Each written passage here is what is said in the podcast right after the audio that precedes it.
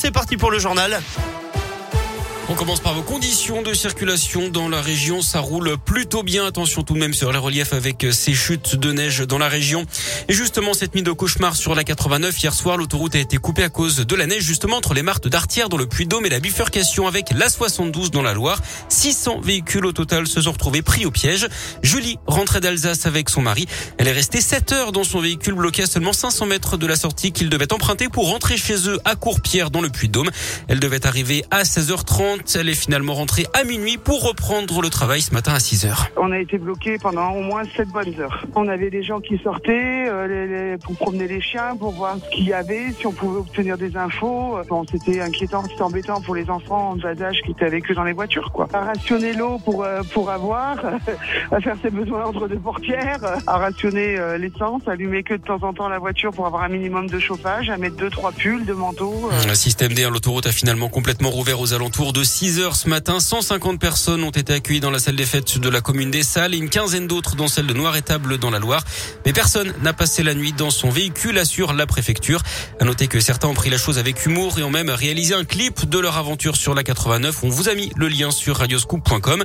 Et puis notez que la neige restera menaçante hein, dans la région. Vigilance orange dans le Puy-de-Dôme jusqu'à 13h et toute la journée dans l'Ain et en Isère.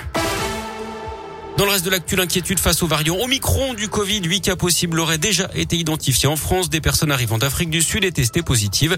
Les autorités sanitaires évoquent des symptômes inhabituels mais légers. Dans ce contexte, le dépistage réactif dans les établissements scolaires est généralisé. Aujourd'hui, ce protocole permet de tester l'ensemble d'une classe de primaire lorsqu'un cas de Covid est détecté. L'idée, c'est de permettre aux élèves négatifs de retourner en classe.